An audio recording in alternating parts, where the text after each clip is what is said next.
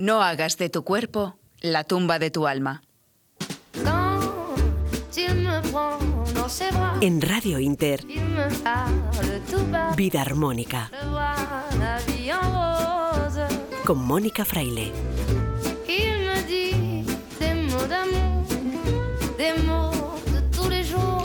Buenas noches, vida armónicos y vida armónicas. Bienvenidos y encantados de compartir otro ratito con vosotros.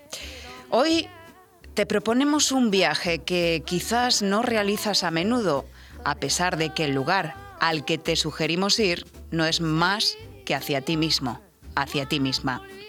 Son muchas veces las que no nos escuchamos, son muchas veces las que nuestro cuerpo grita con molestias, con dolores e incluso con enfermedad. Y cerramos los oídos del corazón muy a menudo. No entendemos lo que nos quiere decir y así es como convertimos a ese templo que es el cuerpo en la cárcel de nuestra alma, como nos ha recordado hoy esta frase de la semana, que es de Pitágoras.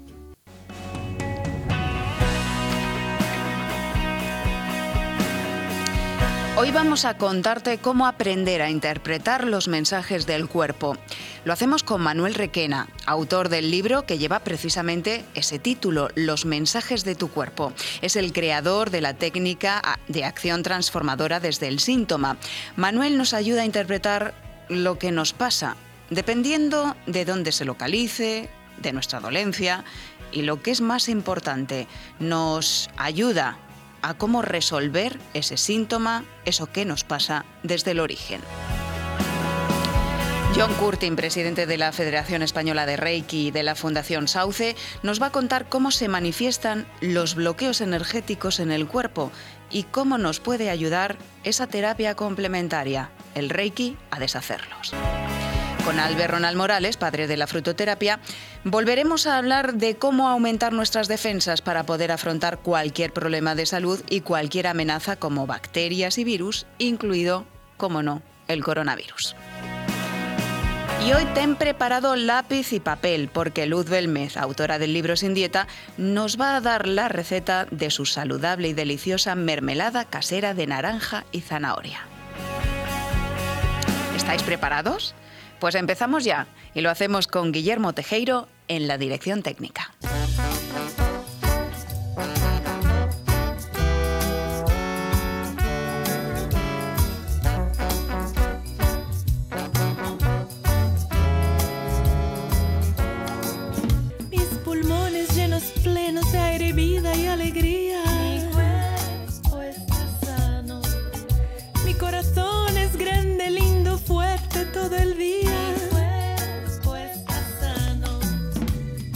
Comenzó, podríamos decir, por un dolor, un dolor de espalda muy persistente que no se iba. Y a partir de ahí, nuestro invitado especial en Vida Armónica empezó a indagar qué es lo que hay detrás de ese dolor, cuáles son los mensajes del cuerpo, qué me quieren decir y sobre todo, cómo puedo transformar ese dolor en salud, podríamos decir. Y así es como Manuel Requena, autor de los mensajes de tu cuerpo, pues creó una metodología propia que se llama Acción Transformadora desde el síntoma, ATS. Es un ATS, podríamos decir, Manuel, muy especial. Bienvenido a Vida Armónica. Encantada de tenerte aquí. Un placer, Mónica. Sí, es, es un ATS un poco diferente del antiguo. Muy diferente y muy profundo y muy espiritual y además muy efectivo, porque yo tengo que confesar, y lo, lo voy a confesar a la audiencia, eh, que en esto de la vida hay que aprender constantemente y normalmente eh, de las cosas que no son tan buenas, es decir, de ciertos dolores, pueden venir mm, beneficios o transformaciones en tu vida con muchos beneficios asociados. Y yo empecé con un dolor también y a través de internet descubrí tu libro, Los mensajes de tu cuerpo, que a mí me ha ayudado mucho. O sea, cuando eh, fui al síntoma que yo tenía en concreto, dije, wow, si esto es lo que me pasa realmente, o sea, lo que me está queriendo decir este dolor es esto concretamente. Era un dolor en la parte del cuello-hombro y en ese momento yo me estaba echando demasiada carga encima. La cuestión, Manuel, es que yo eso mm, ya lo había venido descubriendo desde hace muchos años, pues con libros como los de Luis Hay, Usted puede sanar su vida y otros libros. Pero la clave que tiene tu libro es que además de explicarte muy bien el significado de los síntomas asociados a las partes del cuerpo, a la parte izquierda, a la parte derecha, que son diferentes y están asociados con cosas diferentes, nos dices cómo podemos abordar ese síntoma y transformarlo. ¿Cómo empezaste, ¿cómo empezaste tú? Porque es, es cierto, ¿no? Fue un dolor el que, no, que no se te iba y ahí también fue un libro. El que Me pasó como a ti, exactamente. Cuéntanos, Miguel. Eh, Manuel. Pues eh, fue exactamente igual, ¿no? Yo tenía un dolor de espalda desde hacía muchos años y, bueno, en realidad no tantos, llevaba dos, dos años, creo, a ver, 2007. Son años, ¿eh? Sí, un par de años así. Y no encontraba ninguna forma física de, de que se calmara el dolor. Y un día pues me llegó un libro de una canadiense que se llama Liz el libro Obedece a tu cuerpo, y al leer lo que significaba la, la, parte alta de la espalda, pues dije, ay, si es eso y yo. el caso es que empecé a buscar y empecé a buscar, me llevé ese libro de vacaciones y de repente, pues estando en Venecia un día, estaba por Italia, em, pues de repente me vino la claridad, ¿no? Ah, esto es de justo hace dos años que yo estaba en una relación y tomé unas decisiones y hice unos cambios y de repente pues conecté con la solución, digamos, y se fue el dolor. Fue impresionante. Fue como, wow, se me ha quitado de repente. Entonces, pues yo como mi mente de ingeniero, en aquel momento ateo y que no creía en nada, pues se abrió, ¿no? Fue como, wow, ¿cómo puede ser que, que mi mente cambiando una idea, pues se quite un dolor? Y empecé a buscar y buscar y buscar y de repente pues se produjeron transformaciones y me llevaron pues a, encontrar un camino, a ver que a mí se me daba bien traducir síntomas, incluso solo sabiendo lo que significaban y un poco más. Y bueno, pues apareció esa metodología que creé para, para poder ayudar a otros a hacer lo que yo sabía hacer. Toda enfermedad o dolencia, dices en los mensajes de tu cuerpo, Manuel, tiene un mensaje para nosotros. El problema está en que normalmente nos tomamos una pastilla o hacemos algo similar o vamos a un fisio y, tratamos de solucionarlo con eso.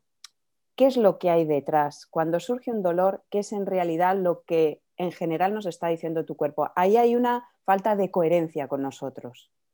Eso es. Yo lo que he aprendido es que, mm, claro, para entender cómo nos habla el cuerpo, porque para mí es importante irse al, a ver todo desde un plano más espiritual, ¿no? De, de que por qué estamos aquí, qué, qué, significado tiene nuestra vida, porque si no tiene ningún propósito, ¿por qué razón iba a ser mejor una acción que otra, o dar o no dar? Pero si el universo está creado para que el creador, o lo que yo concibo como el creador, que es el universo, o la, unidad que, infinita que, son, que es todo lo que es, se conozca a sí misma a través de sus partes, que somos nosotros, más todo el resto del universo manifestado o no manifestado, pues la única forma de, conocerte es viviendo experiencias, descubriendo qué es lo que tú eres, que es curiosamente amor, y qué es lo que no eres, y que cuando no eres amor vivas una serie de experiencias que no te gustan, o, sí, depende de quién, y al final pues acabas volviendo al amor, ¿no? Entonces para mí el cuerpo te habla de amor porque el cuerpo te recuerda qué pensamientos están yendo hacia fuera del amor, digamos. Entonces, si crees que todo tiene un sentido, que, hemos venido aquí por algo, que a veces nos vamos de nuestro camino, no del camino que dicen otros, sino del, nuestro, del que tenía nuestra alma al venir, y que cuando nos vamos del camino por miedo o por inconsciencia o por inseguridad o por culpa o por lo que sea, pues el cuerpo nos devuelve a, oye, que tú eres un ser de amor, eres un ser bello y de luz que ha venido a hacer algo bello que es capaz de amar cosas a veces difíciles de amar y que puede hacerlo si quiere. Y entonces pues el cuerpo te lleva a esos mensajes, a, oye, vuelve a tu camino del amor. Entonces para mí habla desde ahí. El cuerpo siempre nos habla con amor, dices en el libro, los mensajes de tu cuerpo. Y además nos habla con símbolos y a través de metáforas. Y muchas veces el mensaje, nos cuentas en el libro, es lo contrario de lo que parece. Es decir, si tenemos algo, un dolor que nos impide hacer alguna acción, precisamente es esa acción la que realmente queremos hacer, ¿no? Desde nuestro ser más profundo. Normalmente sí, hay sutiles excepciones porque el, el tema de lo subjetivo a veces como es muy abstracto, pues no siempre es súper siempre lineal y, y literal, pero normalmente si un síntoma te impide ponerte de rodillas, pues es que quieres ceder y ser un poquito más flexible y, y arrodillarte ante las señales de la vida que sabe más que tu mente humana pequeñita. Y te impide eh, actuar y hacer lo que quieres hacer con tus brazos, pues seguramente es que quieres actuar, pero desde otro lugar, de- más amoroso, más generoso, menos haciendo lo que debes y más haciendo lo que quieres. Entonces me no suena siempre mucho. es- Claro, entonces, eh, por ejemplo, si no puedes ver, no es que no quiere, claro, no es que tu alma no quiere ver, es que tu yo no quiere ver lo que tu alma está viendo y dice, no pasa nada, míralo, no hay problema en mirarlo. Pero tu mente dice, no, no lo quiero ver porque si lo veo van a pasar cosas horribles, pues se te, te quedas sin vista. Y a partir de ahí, interpretando el síntoma, que siempre parte de un pensamiento, luego una emoción y la emoción va al cuerpo, ¿no? Y a partir de ahí eh, se crea todo el proceso. Es, es increíble, es. pero es así. digamos que eh, en el modelo que- con el que yo trabajo, pues las emociones son pensamientos desequilibrados, o sea, pensamientos que no se basan en, en la vibración pura del amor, que curiosamente, según he ido aprendiendo, la vibración pura del amor tiene unas cualidades, como aceptación incondicional, perdón, respeto, una serie de cualidades, que si estás en esas cualidades y las vives y las practicas, pues estás en esa vibración de amor con poca distorsión. Pues eso manifiesta salud en el cuerpo. Pero cuando cambias tus pensamientos a pensamientos de, de separación, de, de sufrimiento, de otro tipo, pues te llevan a vivir emociones desequilibradas, tanto subidones como bajones o cualquier grado intermedio, y eso se manifiesta de alguna manera, como experiencias, pero se manifiestan como síntomas, sobre todo, si no somos conscientes de esos pensamientos. Cuando no procesamos conscientemente un conflicto, un- una percepción de yo no valgo, pero si yo soy consciente de que yo no valgo y digo, uy, tengo que mejorar esto, pues no puede tener un síntoma. Pero si yo pienso que no valgo, pero por el fondo creo que sí valgo, estoy pensando, no, no, yo, yo puedo con todo y por dentro, no, no valgo, no valgo. Pues voy a tener dolores de cabeza, por ejemplo, porque son inconscientes esos pensamientos y como no los percibo, el cuerpo los muestra por fuera. Y así un montón de síntomas, porque mm, los síntomas se pueden dar en cualquier parte del cuerpo y depende del lugar donde se dé, pueden estar conectados con una cosa o con otra. ¿Qué es Eso lo que recomiendas tú a las personas que ya son muchísimas personas las que has ayudado a lo largo de todos estos años? Porque a veces puedes leer a lo que corresponde el síntoma o, puede significar el síntoma, pero hay que escuchar también lo que te dice tu interior, ¿no? Claro, a ver, para mí no hay diferencia en este caso.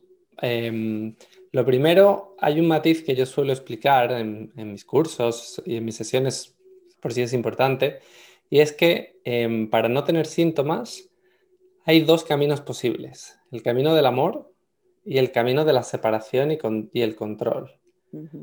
Eso quiere decir que una persona puede parecer muy poco amorosa y aún así no tener síntomas porque ha buscado otro camino hacia la evolución, hacia la unidad. Esto lo explico en alguno de mis cursos en los que hablo de los dos caminos, de las polaridades.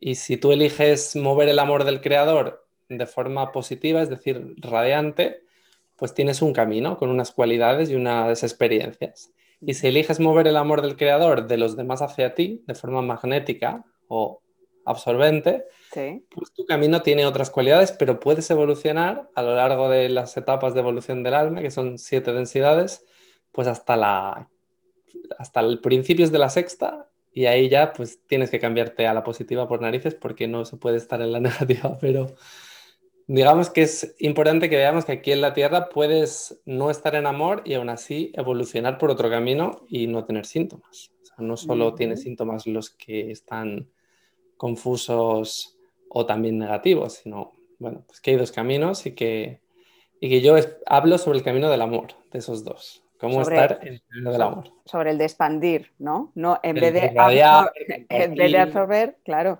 porque ese es como ego- más egoísta, entiendo. Literalmente es egoísta, solo ve al creador en el yo. Solo El soy yo el- El radiante elige ver al creador en los demás y a veces se olvida del yo. y en algún punto tiene que incluir al yo en todos, pero eh, suele ver al, creador en los demás. ¿Y cómo está la sociedad actual? Porque supongo que ahora con el tema de la COVID-19, de la pandemia, eh, habrá, no sé si se ha multiplicado, pero desde luego eh, en la sociedad no estábamos muy bien. Se están multiplicando los conflictos, los miedos, que es lo contrario precisamente al amor. Y supongo que, que tu experiencia en este sentido está siendo bastante relevante, ¿no? Sí, bueno, relevante no sé si es, depende para quién, ¿no? Pero para mí yo estoy viendo pues un poco un mundo un poco loco, pero que tiene un sentido que sea así, porque estamos justo en la transición de tercera densidad, que es donde el alma tiene que elegir entre estos dos caminos, a la cuarta, que es donde ya ha elegido uno de los dos y, y todas las almas de ese planeta pues van a ser o todas positivas o todas negativas. Y, bueno, eso tiene una serie de reglas cósmicas del por qué es así, pero da igual. Lo importante es que como estamos haciendo el cambio y el planeta igualmente va a ser de amor, por, por la información que yo tengo, pues se está polarizando la sociedad porque muchas almas todavía no han elegido. No saben si quieren compartir su amor con los demás o quitarle el amor a los demás y quedárselo. Entonces, como no saben, pues las dos polaridades, pues digamos que ofrecen sus opciones y el humano está ahí mirando a ver qué hace. Entonces, pues se está vendiendo mucho control, separación, asústate, no sé qué. Y luego están los que piensan, bueno, pues tranquilo, no pasa nada, todo es parte de un plan, todo es amor. A veces hay dificultades, pero se pueden atravesar con fe y con confianza. Entonces, bueno, pues creo que el planeta está viendo a ver qué hace. Están naciendo cada vez más almas, la mayoría vienen ya de cuarta densidad positiva. Entonces se va a hacer una transformación inevitable hacia el amor, pero estamos como en los últimos estertores de, una lucha. Y, eso hablamos de no de un año ni de dos, claro, evidentemente. Estamos en el inicio, digamos, de una nueva era. Eso es. Entonces va a haber varias generaciones, supongo, hasta que se creen los nuevos cuerpos de cuarta densidad, que son unos cuerpos mucho más luminosos, tienen otras cualidades. Ahora los cuerpos nacen duales, tienen un cuerpo físico y un cuerpo energético. El nuestro que viene de tercera densidad, pues es más físico, pero los que vienen ahora pues van a ser diferentes y bueno, pues van a ir pasando cosas. Vamos a ver cosas muy mágicas, yo creo, en los próximos años, además de mucha confusión. ¿Y cómo em, podemos cambiar el síntoma? Porque hemos hablado de tu metodología, esa metodología que es ATS, acción transformadora desde el síntoma. Partiendo desde el síntoma, interpretamos el síntoma, vemos cuál es el significado y hay eh, algo que, a lo que yo aludí al principio, Manuel, que a mí por lo menos me ha ayudado mucho, que es cómo podemos transformar ese pensamiento que no está en coherencia con nuestro ser más profundo, porque lo podemos transformar siendo conscientes de lo que nos dice el cuerpo y tú en el libro y en tus talleres y en tus cursos y en tus consultas mm, abordas el cómo, pero el cómo avanzanos en qué consiste. vale, pues mira, te cuento un poco lo que yo encontré, ¿no? Me di cuenta de que eh, la mayoría de los autores pues trabajaban el significado, ¿no? ¿Qué significaba el síntoma? Y, más o menos algunos sí que te vislumbraban qué, qué podías hacer o qué estaba detrás. Pero yo fui viendo qué hacía yo cuando tenía un síntoma, sabía su significado. Por ejemplo, pues me duele la espalda alta, pues me estoy responsabilizando de la felicidad de alguien. ¿Qué es lo que hago? Bueno, pues me di cuenta de que es, eh, lo primero que había que hacer era averiguar qué situación de tu vida ha detonado eh, ese síntoma. Y entonces yo hago, el, digamos, el primer, si el primer paso es el significado, que tienes que saber qué significa, o la parte del cuerpo afectada, o el síntoma concreto, ya sea dolor, picor, tendinitis, yo qué sé, más la parte del cuerpo, pues el segundo paso sería la investigación, ¿no? ¿Qué haces? Pues tienes que preguntarte cosas que te ayuden a ver qué situación ha detonado este síntoma. Por ejemplo, pues cuándo empezó el síntoma y qué estaba pasando en mi vida en ese momento relacionado con pues responsabilizarme de la felicidad de alguien, ¿Qué es lo que significa, ¿no? Pues por ejemplo, pues empezó mi síntoma hace tres días y hace tres días, pues yo qué sé, vino un empleado nuevo a mi trabajo y me duele la espalda en el lado derecho. Pues, qué casualidad. pues el lado derecho, que es el lado del trabajo, lo material, lo físico, lo, etcétera, pues tiene sentido, ¿no? Que me esté responsabilizando de mi nuevo empleado. Cuando ya sé más o menos la situación, aunque pueda haber varias y tendría que irlas investigando todas si no encuentro la respuesta o no se me quita el síntoma, pues eh, el tercer paso que yo hago en, mi proceso es, le llamo las creencias, ¿no? que es, es como una clave muy importante que descubrí. Tienes que saber por qué te estás responsabilizando a esa persona en este caso. No es suficiente decirte una frase positiva. Bueno, bueno, todo va a salir bien. Bueno, pero ¿por qué me estoy responsabilizando? Pues eh, cada caso es un mundo. Yo he hecho muchas sesiones, he ayudado a mucha gente y las razones por las que las personas se responsabilizan de otros, aunque es verdad que llegado a un punto, pues todas son parecidas, pero son para cada uno únicas. Entonces, pues para una persona se responsabiliza porque si no le va a castigar Dios, a otra porque si no es mala persona, si no porque le va a echar su familia, sino por lo que sea, ¿no? En mi caso, pues puede ser, pues porque, yo qué sé, pues porque echaron a mi padre del trabajo y yo creo que los jefes que, son malvados, eh, pues se merecen lo peor. no sé, la razón que sea. Cuando encuentro mi creencia, pues ya está, yo digo, ah, vale, pues si ese pensamiento es el que yo tengo y es el que me produce esa responsabilidad para cuidar de este empleado, pues esa creencia automáticamente no es válida, no es amorosa, no, no, no, no está alineada conmigo, no es coherente conmigo. Pero tengo que encontrar la creencia o las creencias o miedos que están detrás. Y ya cuando la tengo, pues el cuarto paso sería los mensajes de tu cuerpo, que son mensajes amorosos que corrigen ese pensamiento equivocado y lo transforman en un pensamiento alineado con el amor incondicional según vas viendo muchos síntomas, te vas dando cuenta de que el amor incondicional dice una serie de cosas. Por eso decía al principio que tiene unas cualidades, ¿no? Porque vas viendo que, jolín, es que el amor te lleva a darte cuenta de que lo mejor es, pues cuando algo no, lo aceptas con amor, pues abrazarlo con amor. Cuando te da miedo dar un paso porque crees que no vas a poder, pues que confíes en que vas a poder. Te va diciendo cosas concretas que se manifiestan en tu vida, ¿no? Entonces, en este caso, pues si mi miedo es eso, que voy a ser mala persona, y, y, puedo ser un mal jefe. Si en algún momento lo hace mal y le tengo que echar, pues a lo mejor me tengo que repetir. Bueno, confío en que puedo tener un empleado y que si no trabaja bien, pues le puedo hablar con mucho amor y si finalmente no lo hace bien, pues puedo despedirle y sigo siendo digno de amor. Entonces vuelvo a de qué forma puedo respetarme, poner límites, estar en amor, pero tampoco tengo que aguantar lo que no tengo que aguantar. Claro, porque a veces... con lo cual pues vete tú a saber si ese ejemplo tiene sentido, pero algo así, ¿no? Claro, muchas veces, eh, Manuel, confundimos, y también por la, cultura, la educación, la religión en la que nos han educado, confundimos amor con sacrificio y no tiene nada que ver. A mí me han encantado tus principios del amor en el libro.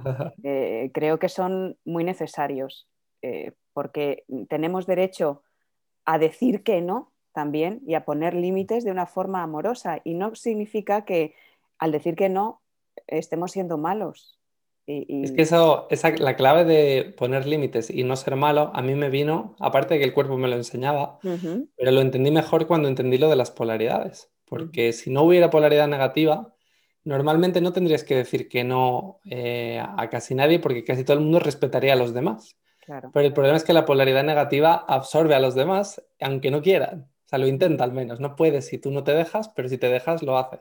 Entonces, se volvió muy clara la respuesta de por qué en algunas personas que vienen con energías absorbentes o negativas o de víctima o de manipulación o de control, sí tienes que decir que no desde el camino positivo y no te vuelves tú negativo por ello, porque lo único que sucede es que pierdes polaridad, te quitas, digamos, energía positiva, porque la polaridad positiva lo que le da lo que la nutre es ayudar y servir a los demás. Entonces, si a una persona que te está diciendo, quiero robarte la energía, tú no le puedes servir dándosela, pues no, es que si te doy mi vida, pues yo me quedo sin energía para ayudar a nadie. Pues sucede que tú no estás ganando polaridad porque no le estás ayudando. Pero eso no es malo, simplemente has llegado a una situación en la que ninguno de los dos puede obtener el servicio que quiere dar. Y eso fue para mí una clave muy, muy importante. Sí, eh, realmente ahí es una cuestión de vivir, de sentir mucho, ¿no? Desde, desde el corazón y de ser muy honestos con nosotros mismos. Sí, de ir afinando esa Mm. percepción, ¿no? Porque nunca sabes, realmente la intención es muy difícil de adivinar, no puedes asegurar que porque alguien ayude a otra persona lo hace con amor. Depende de si su intención es conseguir aplausos o, o no tiene ninguna intención detrás, ¿no? Entonces, Puede- bueno, Claro. Puede hacerlo por manipulación, incluso sin la persona ser consciente, sin la persona que, que actúa de esa manera es consciente, porque aquí hablamos de crear conciencia mucho ¿no? en, el, en el programa y de darnos Claro. cuenta de cosas que hacemos que no nos van tan bien, a veces no están bien ni para nosotros mismos, y si no están bien para nosotros, no están bien para los demás, ¿no? claro. Así que es importante.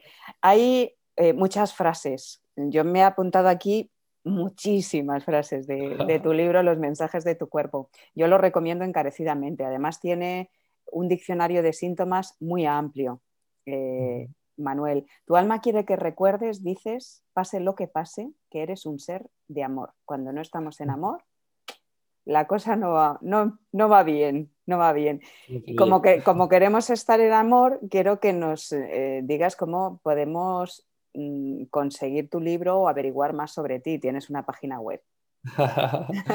bueno, si quieres, digo el último paso porque Sí. me quedo en el, en el cuarto Vale. paso y son cinco. Sí. Y te, y te digo cómo podéis, cómo pueden Vale. las personas conseguir el libro. Porque, bueno, es, es importante simplemente. El último paso y por el que le llamé acción transformadora desde el síntoma es la acción. Es importante que cuando ya tenemos el mensaje de amor que nos está diciendo nuestro cuerpo, nos pongamos en marcha para fijar, digamos, ese aprendizaje en nuestro subconsciente, para que sea más parte integral de nuestro ser y vivamos desde esa nueva visión de me perdono, de no pasa nada, puedo respetarme, puedo poner límites con amor. Si la otra persona está viviendo cosas difíciles, es su proceso y puedo respetarle y puedo dejarle que aprenda de sus procesos, ¿no? Que es, por ejemplo, enseñanzas de la espalda. Pues la acción que yo suelo recomendar es repetirte los mensajes del cuerpo. Es mi receta básica en mis sesiones. Repítetelos durante un mes, todos los días. ¿eh? Y luego, pues hacer pequeñas acciones relacionadas, que también en el libro, por ejemplo, pues explico en cada paso opciones ¿no? que puedes tener. ¿no? Y acciones con la espalda, pues si te estás responsabilizando de tu pareja, pues puede ser hablar con ella y decirle pues que, que, te has dado cuenta de que estás sobrecargándote mucho y que a partir de ahora a lo mejor vas a empezar a decir que no más veces. Y eso es una acción que te puede ayudar a no quedarte en la idea de es verdad, es verdad, tengo que cambiar, pero luego seguir igual. Y cuando te dicen, oye, ¿me ayudas? Tú sí, sí, sí. Pues tienes que aprender a pararte, respirar. Es una de las acciones que recomiendo. De hecho, te paras, respiras y dices, a ver, ¿quiero hacerlo o no quiero hacerlo? Pues me gustaría querer, pero en realidad no tengo la energía ni el amor. Bueno, pues voy a decir que no y voy a confiar en que no soy malo, en que soy buena persona. Pues eso es, ¿no? Entonces hay varias acciones que te pueden ayudar a que, a que tu alma, digamos, vea que tu yo se ha decidido por ese camino. Y no sé qué, todo en repetirme frases de positivas, digamos. Claro, porque al final repetir como un loro no sirve de nada, tienes que integrarlo y sobre todo tra transformar o transmutar eso que necesitas eh, aprender o integrar nuevo, ¿no, Manuel? Eso Así es. Que, bueno. Entonces, bueno, y en cuanto a mi libro, pues uh -huh. lo pueden conseguir en, en mi página web, www.losmensajesdetucuerpo.com. Uh -huh. Y bueno, pues ahí tenéis en, mis redes, voy publicando también cosas de en Facebook y en YouTube. Eh, pues publico vídeos explicando un poco los síntomas de una forma sencillita y amena, bastante directa. Mi canal Manuel Requena, Los mensajes de tu cuerpo. Y bueno, pues ahí podéis conseguir mi libro, eh, ver los servicios que tengo. Hago también lecturas de cábala para, para, averiguar un poco tu plan de alma, qué has venido, qué bloqueos te has puesto, cositas así que, uh -huh. que ayudan un poco a, a, vivir este proceso un poco loco que es la vida en la Tierra, con un poco de guía ¿no? y de claridad, de, ay, vale, ya sé, que, que, ya sé por qué estoy aquí, en este planeta de locos. Sí, puede arrojar mucha luz porque muchas veces uno solo, aunque se compre muchos libros de autoayuda, no puede ver ciertas cosas, es mejor sí. acudir a alguien. Y en ese sentido hay que escuchar a la intuición, ¿no? También porque el cuerpo, o más bien yo diría el alma, te está diciendo, venga, sal. Y cuando, cuando, nos resistimos mucho, ¿qué es lo que ocurre? Que al final nos termina dando la lección de una forma menos agradable, más rotunda, podríamos decir. Sí, Sí, sí. Es que el alma tiene su plan, tiene sus hitos y cuando ya se va acercando el momento, el tiempo se empieza a estrechar y ya te dice, oye, que te tenías que ir de este planeta habiendo perdonado esto y no lo has perdonado, venga, venga, venga, perdonar. Y esto partiendo de un ingeniero de telecomunicaciones, que al final la vida te demostró que hay mucho más que, los datos, que, la ciencia, que somos alma y que somos amor. Pero es muy interesante porque incluso con la visión que tengo he encontrado una visión en la que casi comprendo incluso el mundo espiritual por sus, sus mecanismos, por decirlo así. ¿no? es, difícil porque es un mundo muy abstracto, pero mis preguntas, que siempre me he hecho muchas, me han llevado a, entender hasta el mundo espiritual y, ver que tiene hasta un sentido. Claro, bueno, ahora que está de moda eh, lo cuántico, ¿no?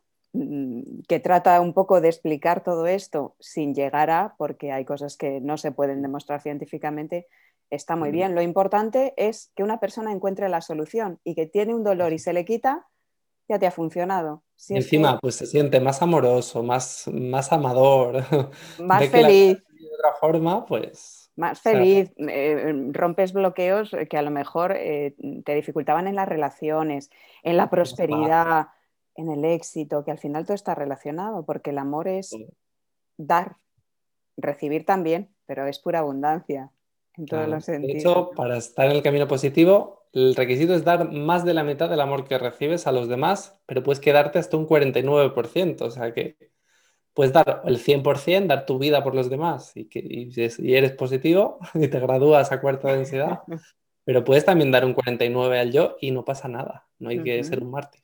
no hace falta. También hay, que, también hay, que, aprender a recibir. Ah, esa es otra lección importante. claro. Uf, me encanta hablar contigo, Manuel. Pues Manuel Requena, eh, Usano, los mensajes de tu cuerpo.com. Yo lo recomiendo y gracias por compartir con todos nosotros eh, ese camino que has tenido y esa acción transformadora desde el síntoma porque podemos ponerle muchos nombres, pero al final es ayudar a avanzar a la gente, a desarrollarse, a crecer y a ser feliz. Así que muchas gracias por estar en Vida Armónica. Pues muchas gracias, Mónica, y encantado y cuando quiera repetimos. Eso está hecho. La vida es como un puzzle. Hay que saber encajar las piezas para que todo tenga sentido. Vida Armónica. Dime porque la gente no sonríe, porque las armas en las manos, porque los hombres malheridos, dime, dime. Y ya que hablamos de los mensajes del cuerpo, le vamos a preguntar a Emilio Javier, director del programa Saludable de Radio Inter, ¿qué opina de eso de escuchar al cuerpo? Dime.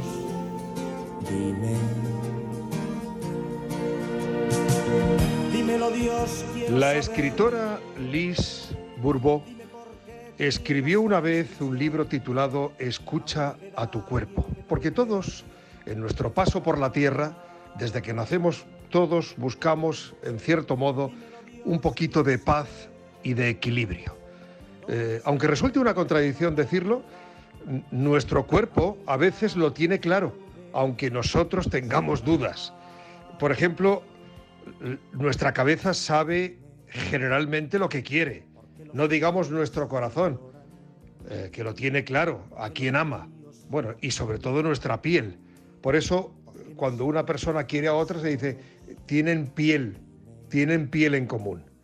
Y, y el resto del cuerpo, en cierto modo, nos avisa.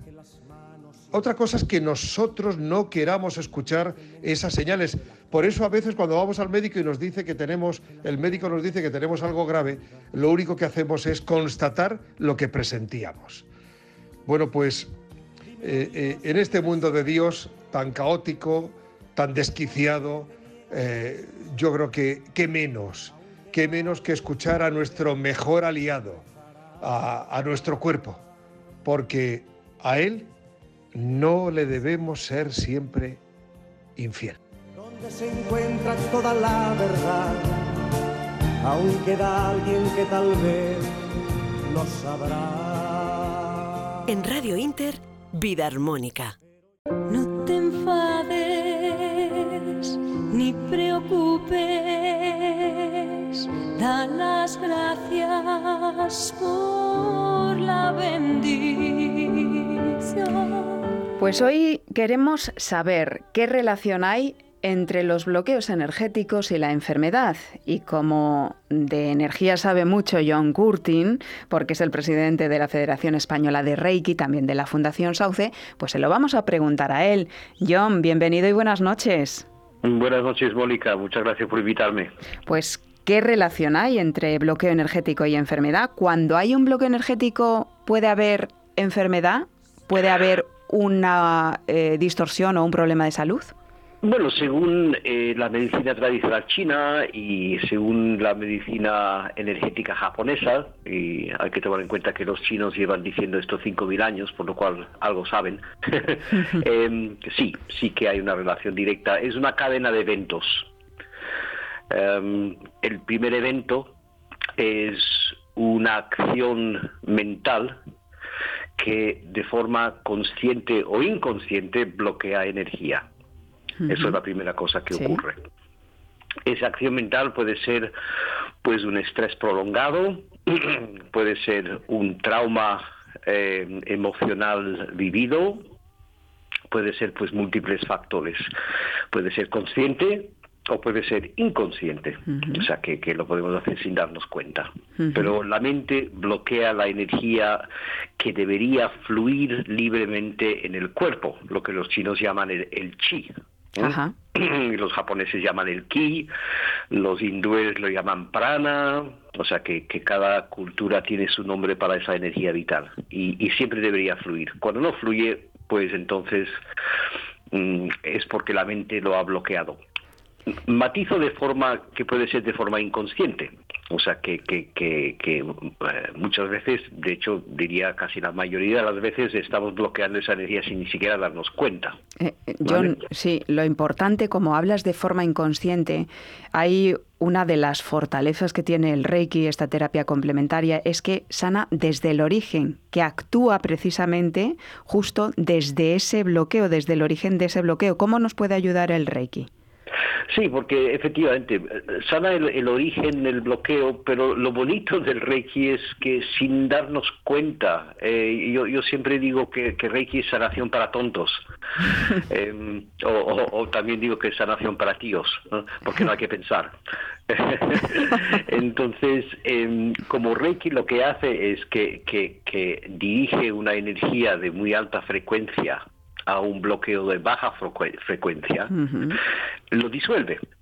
Entonces, aunque la mente lo haya bloqueado, el efecto de, de, Reiki es desbloquear esa energía, por lo cual no es una terapia psicológica, no hay que profundizar en el por qué, no hay que pagar la hipoteca a un psicólogo para descubrir las razones, no, simplemente pues te, te aplicas Reiki y disuelves ese bloqueo. Y, además actúa de manera integral, lo recordamos. Sí, en el cuerpo físico, en el mental, en el, en el emocional y más allá. Efectivamente, pues eso es el siguiente paso, ¿no? Una vez que, has, que, que, que, que, la mente ha bloqueado esa energía, esa energía bloqueada genera una emoción, porque las emociones son eso, son eh, energía, eh, es, tu manera de percibir la energía que fluye en tu cuerpo. Es como tu sistema nervioso, pero en términos energéticos. O sea, si tú te das un golpe en el pie, tienes un maravilloso sistema energético que te, que te avisa que tienes un problema en el pie. Pues nuestras emociones son nuestro maravilloso sistema energético que dice que estamos bloqueando energía. Entonces, esa emoción, eh, mm, que puede ser miedo, que puede ser eh, ira, que puede ser ansiedad, que puede ser tristeza, mm, es una indicación que tenemos energía bloqueada. Porque cuando vibra esa energía, genera la emoción. Entonces, eso es el segundo paso. Eso de por sí puede ser una enfermedad, como por ejemplo una depresión.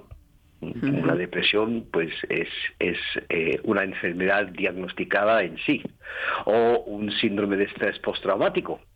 Eso también pues es una enfermedad pues diagnosticada. Entonces, eso es el, segundo paso, la, generación de, una enfermedad con origen emocional Cuando eso se ignora o no se soluciona, el tercer paso es que los órganos y los sistemas físicos de nuestro cuerpo empiezan a funcionar mal. Porque si yo tengo mucha energía bloqueada alrededor de mi hígado, por ejemplo, pues mi hígado no va a funcionar bien. Mm. Si yo tengo energía bloqueada alrededor de mi estómago, pues mi estómago no va a funcionar bien. Entonces ahí cuando aplicas Reiki a, esa zona y liberas la energía en esa zona, permites que el cuerpo lleve a cabo su propio proceso de sanación. ¿eh? Entonces, eso es básicamente como, como Reiki actúa. Es una cadena de eventos. Es, es, es, como la energía actúa sobre nuestro cuerpo para generar enfermedades y, y, es como Reiki pues, pues nos ayuda a solucionar esos problemas. Y a reequilibrar esa salud eh, natural eh, a la que tendemos siempre que no haya bloqueos energéticos. Para más información, federeiki.es. John Curtin, presidente de la Federación Española de Reiki y de la Fundación Sauce. Muchas gracias y un abrazo mm. fuerte. Otro para ti, muchas gracias a ti. Estás escuchando Vida Armónica con Mónica Fraile.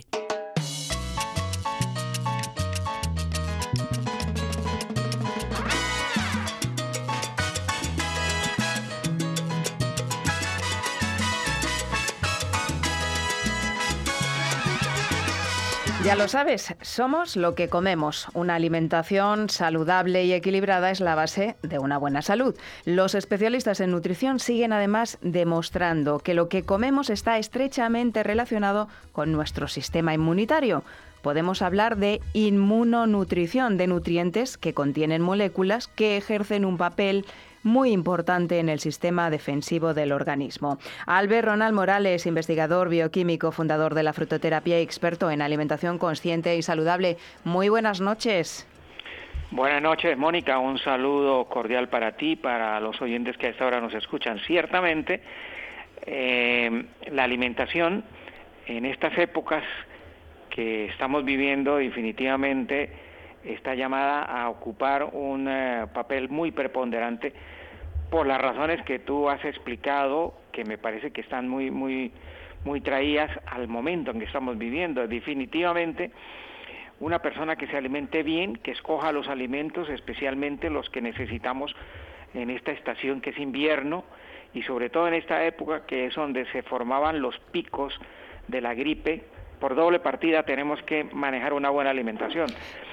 Y variada, Albert, porque eh, el otro día que hablábamos de mm, el intestino, eh, de la microbiota intestinal, que también juega un papel fundamental en nuestras defensas, tú ya lo comentaste, que la clave está en una alimentación saludable pero variada. Y en las defensas influyen los hidratos de carbono, Albert, los lípidos o las grasas, las proteínas, las vitaminas, los minerales, y todo eso lo tiene que tener nuestra alimentación. Claro, lo, que pasa es que no, no se ha dado una muy buena información en el sentido, por ejemplo, a los, los carbohidratos se han demonizado demasiado y la verdad es que eh, lo que no se le ha contado a la gente es que los carbohidratos de cadenas cortas son los que producen efectos nocivos en el sentido de que nos sube de peso, que nos pueden eh, producir colesterol, triglicéridos, mientras que los carbohidratos de cadenas largas son los que el organismo necesita dentro de la alimentación para que haya una, un equilibrio dentro de la alimentación. Es decir, que tanto las grasas eh, como las, eh, los eh, cereales, como los tubérculos y como las legumbres, aquí van a, hacer un trabajo muy importante, así como el de las frutas y las verduras y las semillas, por supuesto, por la proteína y otras sustancias que tiene pues lo que podemos decir es que la alimentación, como tú dices, tiene que ser variada. Para que las enzimas hagan su trabajo fundamental, el alimento tiene que ser, o la alimentación tiene que ser variada, porque si no encontramos eh, enzimas y encontramos defensas que solamente trabajan frente a un elemento, pero la amplitud de la protección tiene que darse en total. Y eso es lo que tiene que, haber en la alimentación, es decir, que tenemos que consumir verduras, por supuesto, que tenemos que tomar eh, legumbres, desde luego, que tenemos que tomar eh, frutas, pues, claro. las, los cereales integrales, ¿no? Que sean, que sean cereales e integrales y que tenemos que tomar tubérculos, que ahí está la patata, está el boniato, están eh, otros, otros eh, productos de la tierra y por supuesto las semillas que son de la variedad de proteínas los frutos secos, la, la, cantidad de proteínas están más presentes. Claro que sí, Albert. Evitar ese azúcar blanco o el exceso de azúcar. Y eh, también eh, incluir en nuestra alimentación todo lo que nos hace bien, que es evitar el alcohol, por ejemplo, evitar el, el tabaco, también es, es muy importante. Introducir grasas saludables, que son los omega, todo lo, lo relacionado con los omega y no todas esas grasas que hacen mal a nuestro organismo, ¿no, Albert? Sí, sobre todo el aceite de olivas y algo otros aceites vegetales nos van a ayudar. Y algo primordial, primordial, Mónica, y aprovechar que tenemos días, días con sol, es que tenemos que salir, tenemos que caminar, tenemos que hacer algún ejercicio. La vida sedentaria es uno de los eh, pilares de la enfermedad ahora que eh, hay molestias de garganta y no sabemos, la gente enseguida se pone será COVID y, se alarma muchísimo en cuanto tiene alguna cuestión de garganta que es normal con los cambios de temperatura, con el frío, con las mascarillas.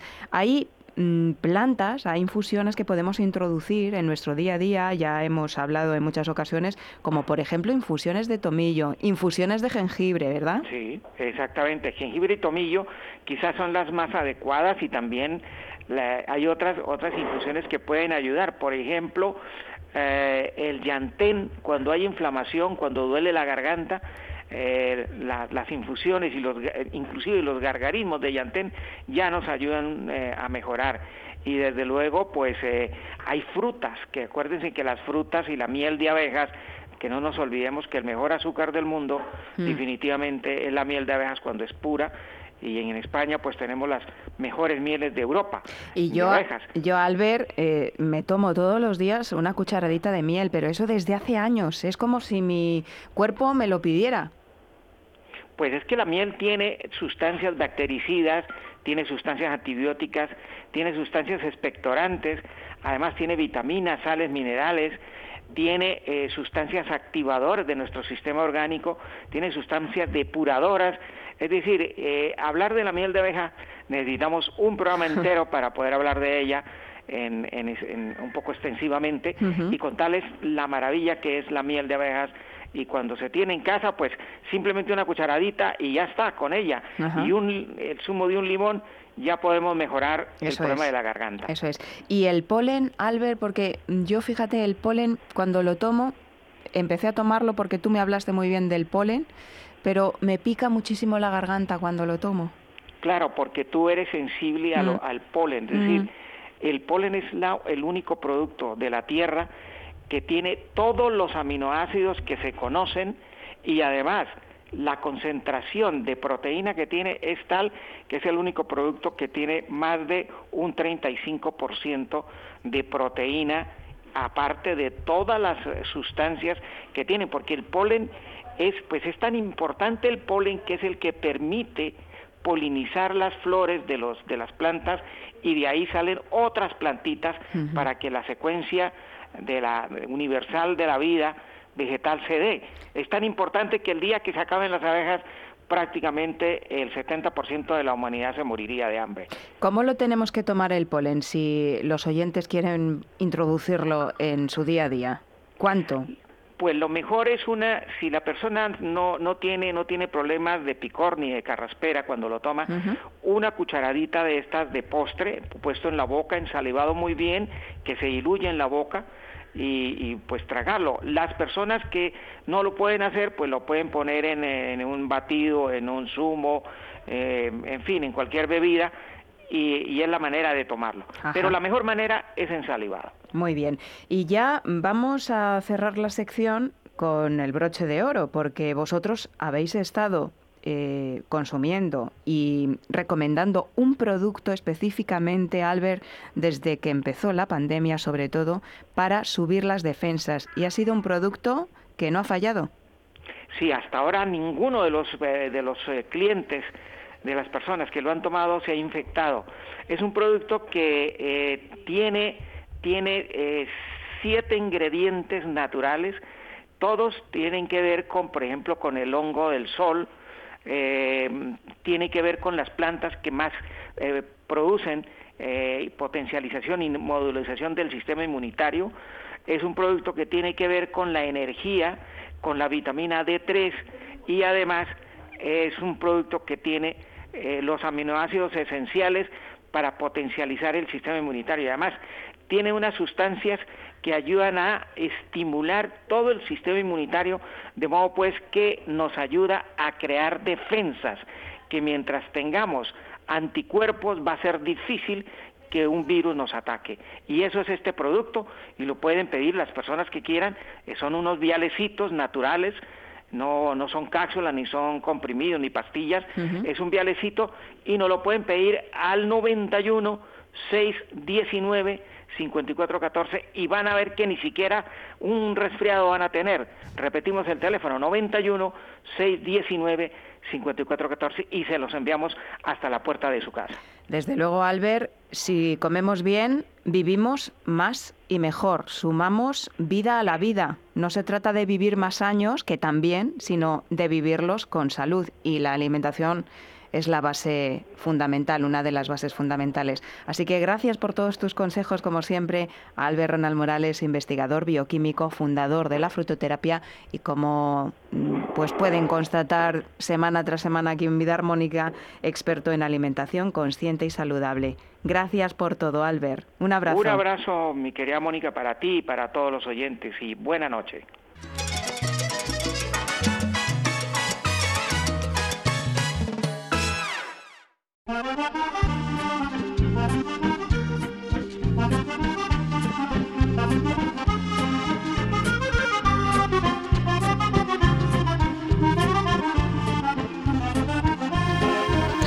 Solo de pensarlo ya se me hace la boca agua. Luz Belmez, autora del libro Sin Dieta, eh, que por cierto puedes conseguir, ya lo sabes, en Amazon, comparte hoy con nosotros su riquísima y saludable receta casera de mermelada de zanahoria y de naranja. Así que bueno, pues toma nota si es que te apetece esta delicia. Está para chuparse los dedos. Luz, buenísimas noches. Buenas noches, Mónica y queridos oyentes. Esta noche me gustaría compartir con vosotros mi receta de mermelada. Es diferente y deliciosa. Es una receta muy fácil de elaborar y no tiene nada que ver con la que se compra habitualmente, porque no tiene azúcar ni edulcorantes artificiales, eh, tampoco conservantes ni colorantes. ¿Sentís curiosidad? Se trata de una mermelada que lo único que contiene es naranja, zanahoria, limón y un poco de miel. A que suena muy apetecible, ¿verdad? La receta de mi mermelada de naranja y zanahoria es la siguiente. Ingredientes: 7 naranjas, una zanahoria, medio limón y dos cucharas soperas de miel de herbolario. El modo de elaboración es rápido y sencillo. Lavar, pelar y trocear las naranjas y la zanahoria. Verter en la cacerola junto con la miel y el zumo de medio limón y poner a hervir a temperatura máxima. Cuando comienza a hervir, bajar la temperatura al mínimo durante 60 minutos, removiendo de vez en cuando, Pasado el tiempo, triturar las naranjas y la zanahoria con la batidora y dejar que la mermelada hierva durante 10 minutos más a fuego lento. Hay que dejarla enfriar para poder rellenar los botes. Se cierran y se ponen boca abajo hasta que se enfríen para poder guardarlos en el frigorífico. Esto es lo más parecido a un envasado al vacío casero. Como veis, eh, no se tarda nada en prepararla Está riquísima y lo mejor de esta mermelada es que nutre tu cuerpo y tu mente. Muchas gracias Mónica a todos y sed muy felices.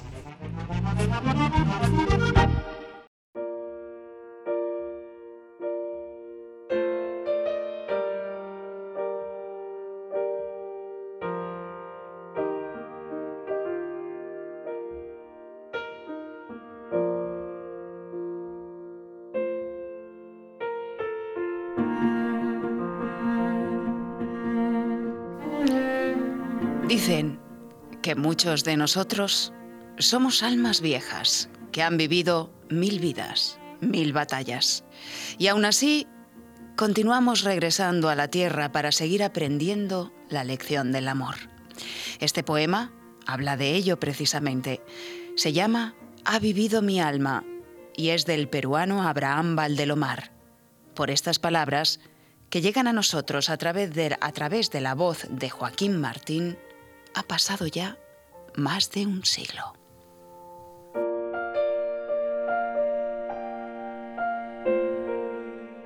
Ha vivido mi alma en las edades viejas, en un guerrero heroico y un galán trovador, y en gentiles mancebos de enroscadas que dejas, enamorada siempre de una prohibición. Mi alma fue de Tartufo, de un ídolo pagano, de un impúber de lesbia, de un fauno y de un bufón. Vivió dentro del cuerpo de un gladiador romano y en el cuerpo caduco de un viejo faraón ha vivido en las aguas y ha vivido en las rosas, ha vivido en los hombres y ha vivido en las cosas, buscando siempre amor. Irá hacia un país lejano de sátiros traviesos y de labios de sangre que conviertan en besos las cosas que no son. Y vivirá mi alma en las cosas futuras, sintiendo las saetas de nuevas desventuras, en una larga, triste, cruel peregrinación.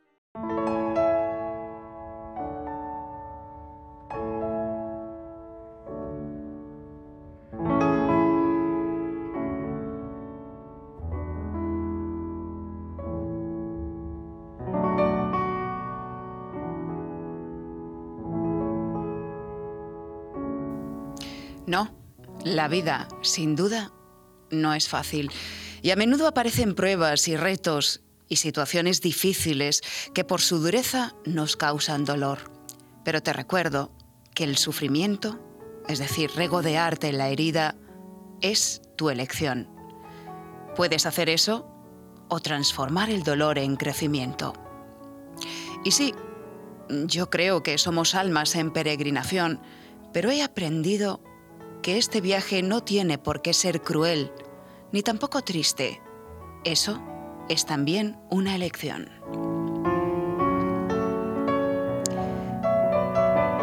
Desde que yo aprendí a pedir lo que profundamente anhelaba mi alma, yo elijo un camino luminoso, amoroso y armónico. Me lo repito cada día para no olvidarlo. Ese camino será lo más luminoso, amoroso y armónico que nosotros mismos nos permitamos aceptar. No es el mundo, no es Dios, no es el universo el que nos lo impide, somos nosotros mismos. Por eso es tan revelador aprender a descifrar e interpretar los mensajes de tu cuerpo y el lenguaje que nuestra alma usa para llamar nuestra atención. Dice Manuel Requena en Los mensajes de tu cuerpo que el cuerpo no juzga lo que haces en ningún momento, simplemente te recuerda con amor que los pensamientos que tienen relación a ciertas áreas de tu vida no están alineados con tu verdadero ser. Tu alma quiere que recuerdes, añade, pase lo que pase, que eres un ser de amor. ¿Qué sientes si te digo que somos seres divinos viviendo una experiencia humana, que nuestras almas y nuestras mentes están unidas? ¿Quieres salud, bienestar, felicidad, paz, abundancia, plenitud, pues todos esos son los atributos del amor que somos. Así que te pregunto, ¿a qué estás esperando? ¿A qué estás esperando para despertarlo? Feliz vida y hasta el próximo programa.